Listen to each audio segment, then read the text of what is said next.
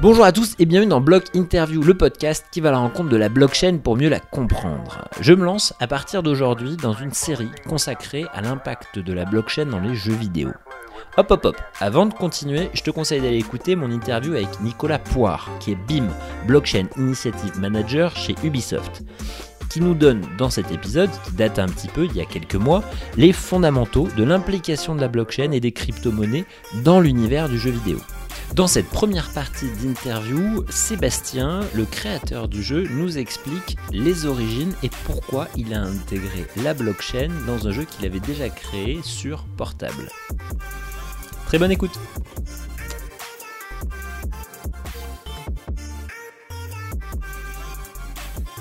Bonjour Sébastien. Bonjour à tous. Ça va Alexandre? Ah, super, super. Merci beaucoup euh, d'avoir accepté euh, cette petite interview en un vendredi après-midi euh, pour parler de Sandbox. Super t-shirt. Bonjour à tous.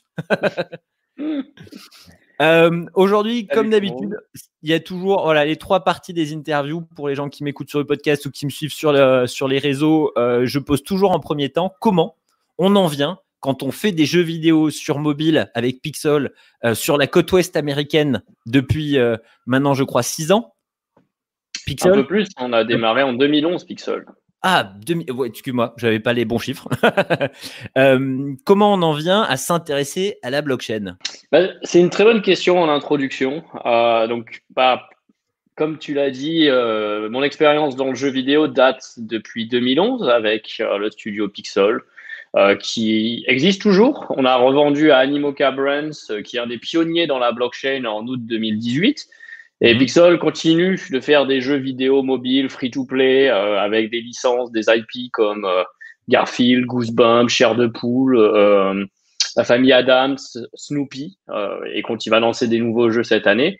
Mais en marge de ça, en fait, et le plus grand succès de Pixel depuis 2012, donc ça fait maintenant 7 ans, c'est The Sandbox. The Sandbox, on l'a lancé en 2012. C'est une création euh, à l'origine de Onimatrix, Pablo Iglesias, qui est toujours, fait toujours partie de l'équipe. Ça a démarré comme un jeu 2D euh, en pixel art dans lequel, avec lequel les joueurs, peuvent, les joueurs peuvent créer euh, leur monde virtuel en pixel art et les partager dans une galerie en ligne en utilisant plus de 500 éléments différents de gameplay.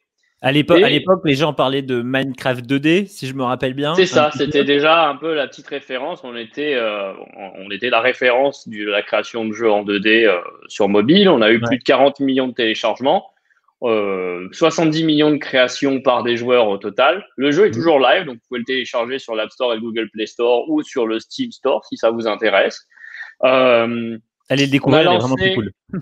Merci. On a lancé en 2016 une suite qui s'appelait The Sandbox Evolution, qui était euh, encore mieux, des mondes plus grands, des meilleurs graphismes, beaucoup plus de possibilités en termes de gameplay, de campagne, etc.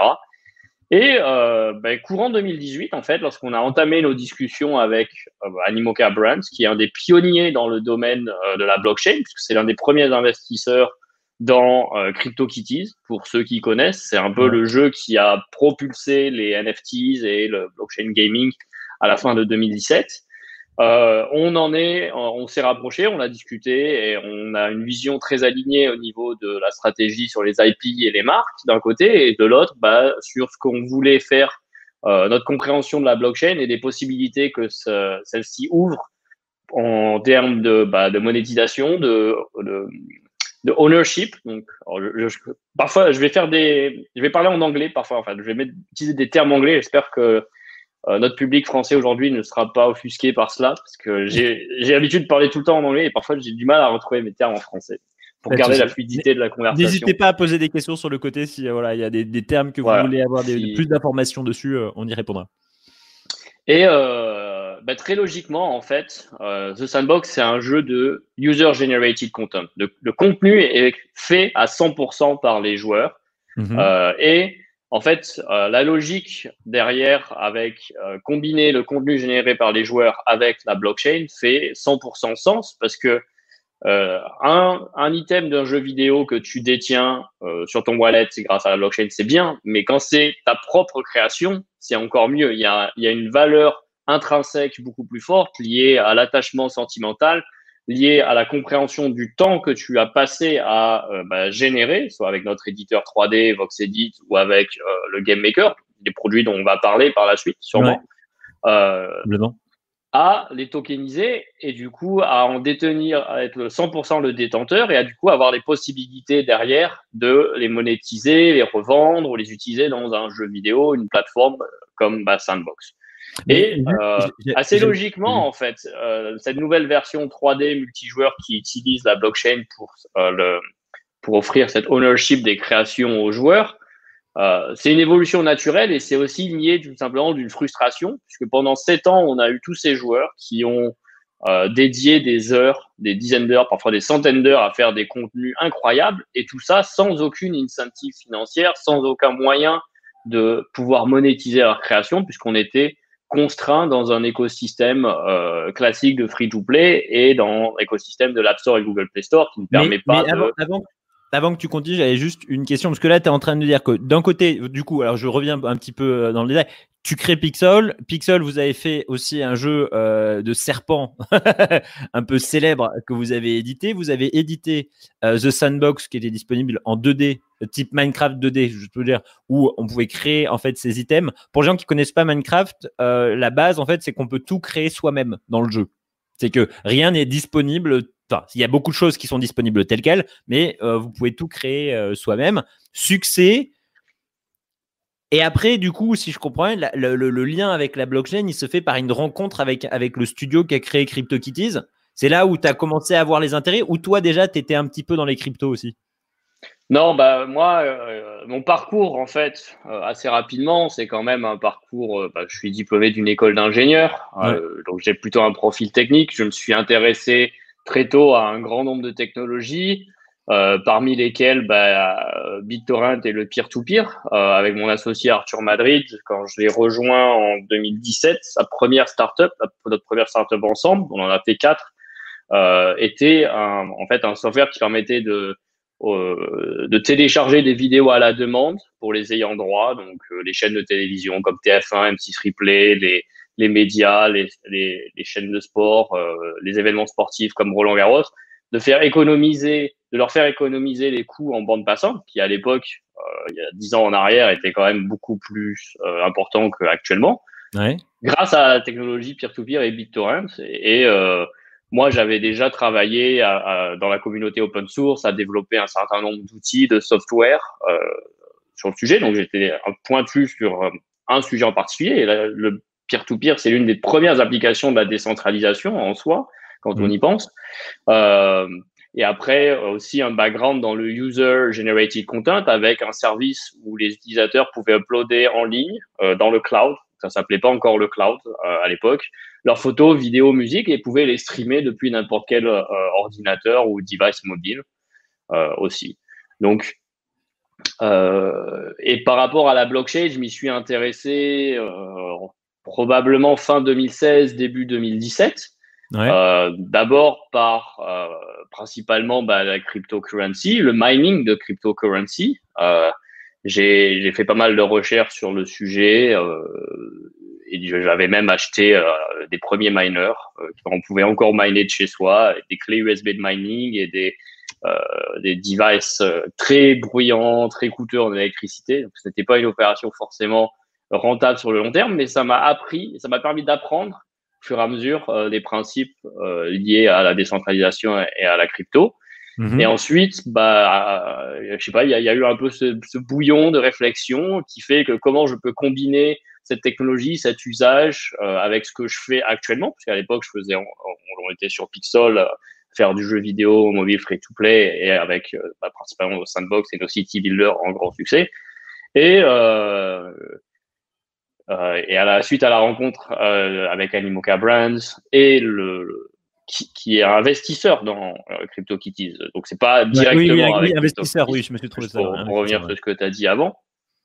Euh, ben, on a avancé sur un plan plus précis et ça tombait sur le moment où bah, CryptoKitties aussi avait commencé à, faire fureur. Donc, c'est, je dirais, c'est une coïncidence euh, mhm. Il y a un momentum en fait, et, et, très souvent dans la vie des entreprises, en fait, c'est pas juste le premier qui trouve l'idée, qui va être, qui va bien l'exécuter, mais il y a aussi finalement aussi le, à quel moment ça se produit, est-ce que le marché est, est là et va être réceptif.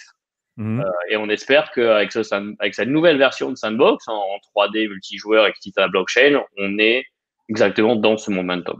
D'accord. Donc, en parlant justement euh, de l'aspect euh, blockchain de Sandbox, tu en parlais tout à l'heure. donc, il y a cette idée de true ownership. Euh, on en a pas. Alors, si vous voulez avoir plus de détails sur ça, justement, il y a Nicolas Poire qui, qui le définit bien euh, euh, dans ses process. Mais l'idée, pour faire simple, c'est étant donné qu'un token est quelque chose qui ne peut pas être divisé, qui est unique, etc., etc., et que dans le jeu vidéo, on a la possibilité justement de créer dans Sandbox, et tu vas rentrer un peu plus dans le détail justement de la création euh, des, du contenu, parce qu'en fait, in fine, on crée son monde comme dans un bac à sable. Mhm. et, euh, et, du coup, en créant ses propres items, euh, c'est là où ce qui est intéressant avec la blockchain, c'est que tu les possèdes véritablement. Alors, comment, comment ça se passe? Voilà, si tu expliques, voilà, pour un, un, débutant qui se lance dans Sandbox, comment tu lui expliquerais ce concept? Et par rapport à Sandbox Bonjour à tous, voilà, à Raphaël et à Sébastien. Bah, la manière la plus simple de l'expliquer, c'est un peu de comparer euh, les jeux vidéo actuels. Et donc, en fait, le business du jeu vidéo actuel est mmh. très, très, très orienté sur le free-to-play. Il y a aussi le premium. Et le principe du free-to-play, c'est que le jeu est accessible en téléchargement gratuit et des utilisateurs peuvent décider euh, de faire des achats intégrés, on appelle ça des achats in-app, pour obtenir une monnaie virtuelle ou acheter des items virtuels euh, au sein de ce jeu. La réalité, c'est que ce sont des, chaque jeu vidéo est un système économique fermé dans lequel euh, tous les contenus que moi, en tant que joueur, je vais euh, acheter, donc je, je, dépense du vrai argent quand même pour euh, obtenir ces items virtuels, je ne peux pas les sortir de ce jeu. Si, je, si le jeu cesse d'exister, si moi, en tant que joueur, je ne suis plus intéressé par ce jeu et je veux passer à un autre, je n'ai aucun moyen finalement de retirer la valeur, alors que j'ai quand même dépensé du vrai argent au sein de ce jeu, en dehors de ce jeu. Donc, bah, s'il me reste de la monnaie virtuelle, des coins, des, les diamants, etc. Je ne peux pas les revendre, je ne peux pas essayer de les reconvertir vers du fiat, euh, donc vers de l'argent euh, initialement, même à un prix décroissant.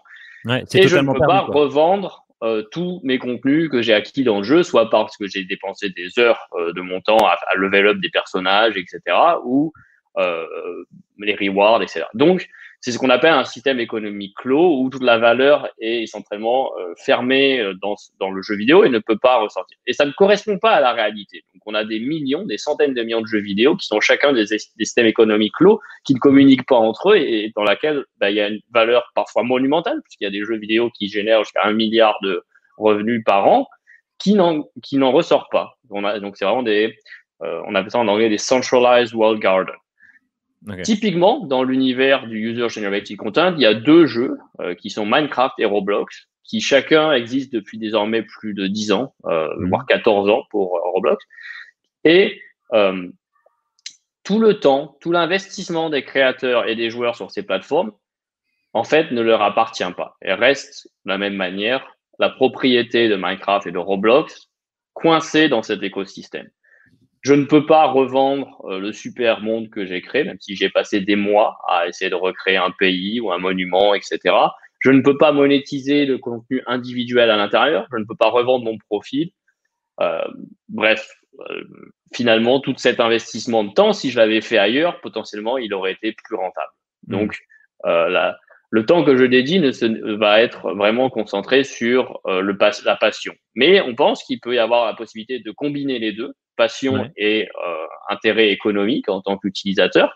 Et on prône cette idée qu'en fait, euh, puisqu'on avance et on vit de plus en plus dans des mondes digitaux, que euh, la crise du coronavirus a accéléré le fait qu'on ne se rencontre plus physiquement, mais via des plateformes comme Zoom, Google Hangout ou le streaming comme aujourd'hui, on peut aller beaucoup plus loin et on peut commencer à poser des prémices d'une économie virtuelle où finalement les créateurs peuvent monétiser pleinement le temps qu'ils investissent. Les joueurs peuvent monétiser euh, les, leurs caractères, leurs personnages, les contenus qu'ils vont obtenir à travers le temps qu'ils ont joué, les ressources qu'ils vont collecter et les trader. Et cela de manière décentralisée. Euh, ce qui fait que c'est déjà possible dans certains MMO, pas forcément dans tous. Il existe des marketplaces, les joueurs peuvent s'échanger, mais ça reste, encore une fois, centralisé. C'est en fiat, c'est le taux d'échange est défini par le jeu et le développeur. Et mhm. c'est entre guillemets à la merci du développeur qui peut changer les règles à tout moment, peut changer les taux de conversion et peut surtout aussi euh, euh, soudainement euh, provoquer une inflation dans un certain nombre d'items qui au départ par exemple était rare et désormais devient commun et du coup ne pas préserver en fait la valeur qui est créée de cette manière.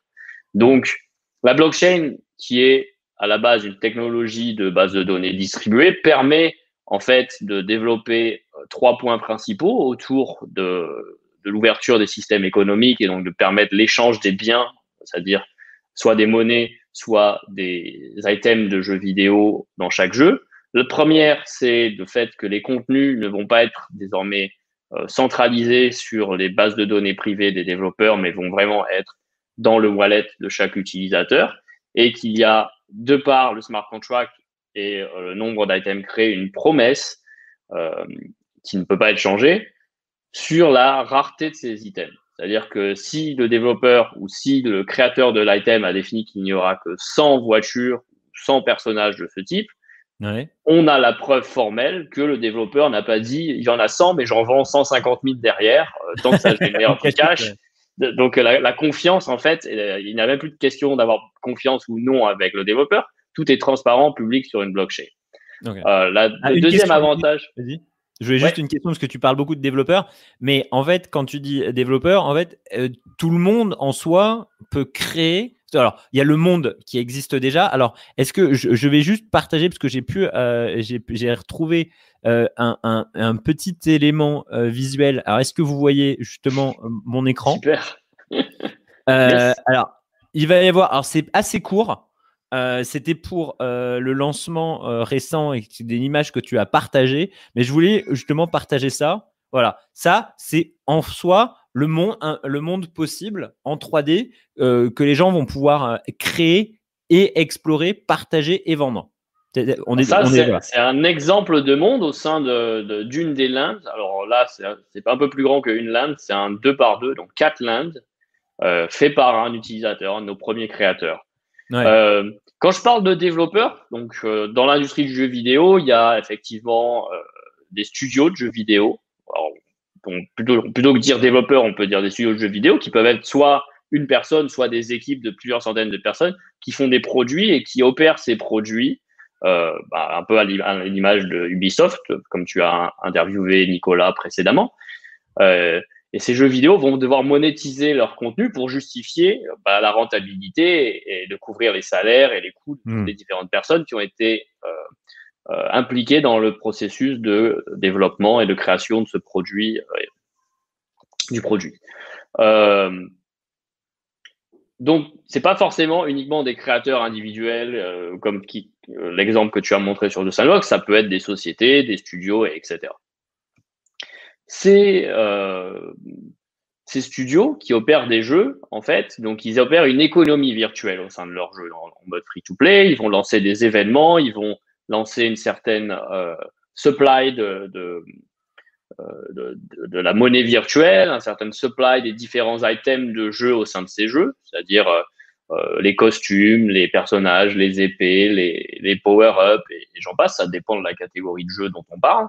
Euh, mais il n'y a aucune euh, certitude. La plupart déjà, en fait, ne vont pas appliquer ce concept de rareté, euh, c'est-à-dire que le contenu, il, jamais ne sera affiché, il y en a que 100, et donc, bah, dès que j'en aurai vendu 100, je m'arrête. Non, c'est comme dans la vraie vie. Au final, c'est comme dans la vraie vie. Il y a des choses qu'on achète, mais on ne sait pas exactement le nombre qui existe de l'autre côté. Aujourd'hui, si on achète de l'or, on ne sait pas combien il y a d'or dans le monde. Quoi. Bon, c'est que c'est rare. Exactement, exactement. Donc, euh, il existe une certaine catégorie d'assets dont on a acquis la certitude, la preuve que bah, il n'y a qu'une copie ou il n'y a que 10 copies. Très souvent, ça va être dans les euh, bah, tout ce qui tout ce qui peut être soumis à collection. Donc, ça peut être euh, les monnaies, la, la, numismatique en français, euh, les timbres, euh, les les cartes, même les cartes Pokémon, les cartes magiques, etc. souvent, il y a une obligation derrière d'indiquer le nombre euh, de, de, copies qui vont exister au total dans le monde, ou dans tout ce qui va être les œuvres d'art, de littérature et des mm. éditions spéciales autour de ça. Euh, donc, effectivement, pour les utilisateurs qui ont déjà l'habitude de collectionner, et, et j'en fais partie hein, depuis que je suis plus petit. Je collectionne euh, des cartes Pokémon, des cartes magiques, des cartes Yu-Gi-Oh, Dragon Ball Z, et j'en passe. Et je suis sûr que si je fouine dans mes collections, il y en a sûrement des, des rares désormais qui doivent valoir, avoir une certaine valeur marchande. Ouais. Euh, et tout ça, bah, c'est assez logique finalement de pouvoir le retrouver avec des items virtuels. Pourquoi on ne pourrait pas euh, euh, avoir des items virtuels rares? Euh, Tiens, tu as eu l'épée d'Osgore dans euh, tel jeu. Waouh, ça fait 10 ans que le jeu existe. Cette épée n'existe plus. euh, elle est trop rare. Bah, je suis prêt à te la payer 1000, 2000, pourquoi pas plus. Ça, ça existe. Il y a un vrai marché pour ça. Ouais. Seulement, bah, quelle est la certitude qu'il y en avait vraiment que 10 de cette épée-là? Bah, C'est juste la confiance que l'on accorde aux développeurs. Et très souvent, si le développeur euh, qui est motivé par un intérêt euh, financier, lui va, il va voir tiens, ah l'épée d'Osgore elle est très rare, elle se vaut cher, bah, je vais en ressortir. Et du coup, il brise euh, cette notion de rareté en, en augmentant la supply et en créant de l'inflation euh, sur ces items.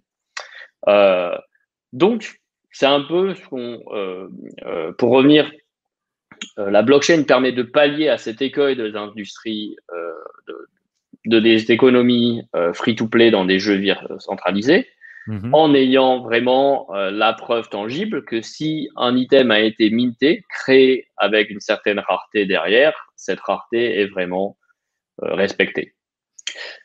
Euh, la deuxième chose, c'est que le, donc le troisième bénéfice, pardon, c'est aussi du fait euh, que les contenus des items digitaux ne sont plus désormais stockés uniquement sur la base de données centralisée du serveur du jeu. Du coup, si le jeu cesse d'opérer, ce qui arrive, hein, maintenant on joue aux jeux vidéo depuis 40 ans, je ne sais pas combien de jeux, euh, Ont même pas arrêté, quoi. 0,5% des jeux auxquels je jouais il y a 20 ans sont encore actifs.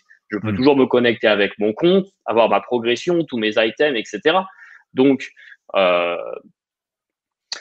potentiellement, j'ai tout perdu. Et, et c'est même pas de, c'est malgré moi. Alors que sur Ouais. mon wallet, si le contenu est sur mon wallet, même si le jeu cesse d'exister, euh, je retrouverai au minimum tous mes contenus digitaux sur mon wallet. Euh, et un développeur peut y voir une opportunité en disant tiens, il y a euh, désormais des millions de joueurs qui se retrouvent avec des contenus qui ne peuvent plus jouer à leur euh, à un certain jeu Mhm. c'est une opportunité pour moi de user acquisition, de lancer un jeu qui va en faire usage pour attirer ces joueurs vers mon jeu. Même En dans un cas- nouveau monde, etc., etc. Juste tant que les items sont possédés par les- joueurs, ils peuvent être remis en jeu entre guillemets euh, dans une nouvelle aventure, euh, dans un En- nouvel en système. fait, en fait, exact. Parce qu'il faut voir et, et essayer de pour aller un peu plus loin, c'est que Ouais. Les items, ce ne sont pas forcément leur représentation visuelle, c'est surtout Mhm. les métadatas et les attributs. Donc là, tout ce qui compte euh, pour un autre développeur et, et ce principe d'interopérabilité, de cross gaming, c'est surtout de pouvoir lire dans ton wallet que tu détiens euh, un, un item, donc on va dire un fichier avec un certain nombre d'attributs, et la détention de cet item va te donner un droit au sein de cet autre jeu. Ce droit, le développeur décider, peut décider que ça va être la même représentation visuelle de l'item, donc il y a isométrie, ou Ouais. il peut décider que ça va être euh, au contraire juste bah, parce que tu détiens l'épée d'Osgore dans ce jeu, moi je vais te donner la voiture qui va trois fois plus vite dans le mien, parce que bah, je suis pas un jeu RPG, je suis un jeu de voiture.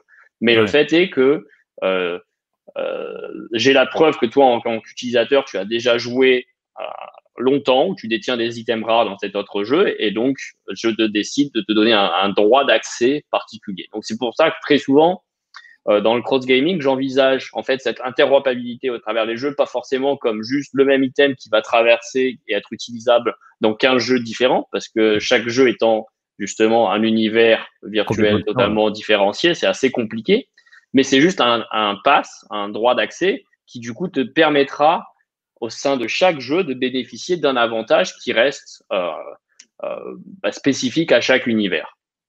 Alors, je vais, je vais rebondir. euh, pour, pour rebondir, ouais, j'ouvrirai un peu le sujet sur c'est quoi le métaverse. Le métaverse, Ouais. du coup, n'est pas forcément que des mondes virtuels MMO. Ça Ouais. peut être bah, une somme de jeux virtuels qui utilisent les mêmes items et, et permettent de faire de l'échange économique autour de ça.